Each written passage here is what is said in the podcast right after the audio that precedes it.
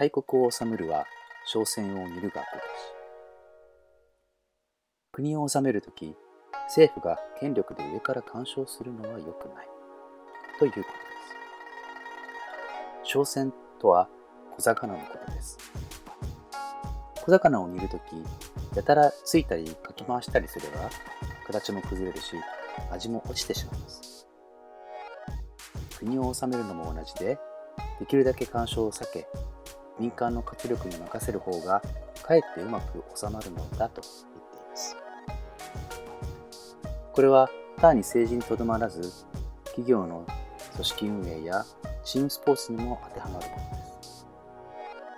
社長が社員一人一人に葉っぱをかけたり、あるやこれやと口を出していたらたまったものではありません。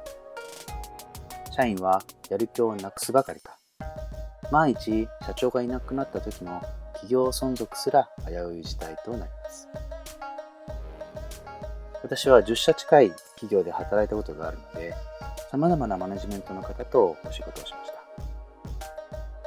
大所高所から黙って事態の推移を見守り、いざという時に軌道修正をしてくれるような人。非常に細かく橋の上げ下げまで指示してくるような人。全く干渉しないし、責任も取らない人。特にマイクロマネジメントの方は、大体気性が荒い傾向がありました。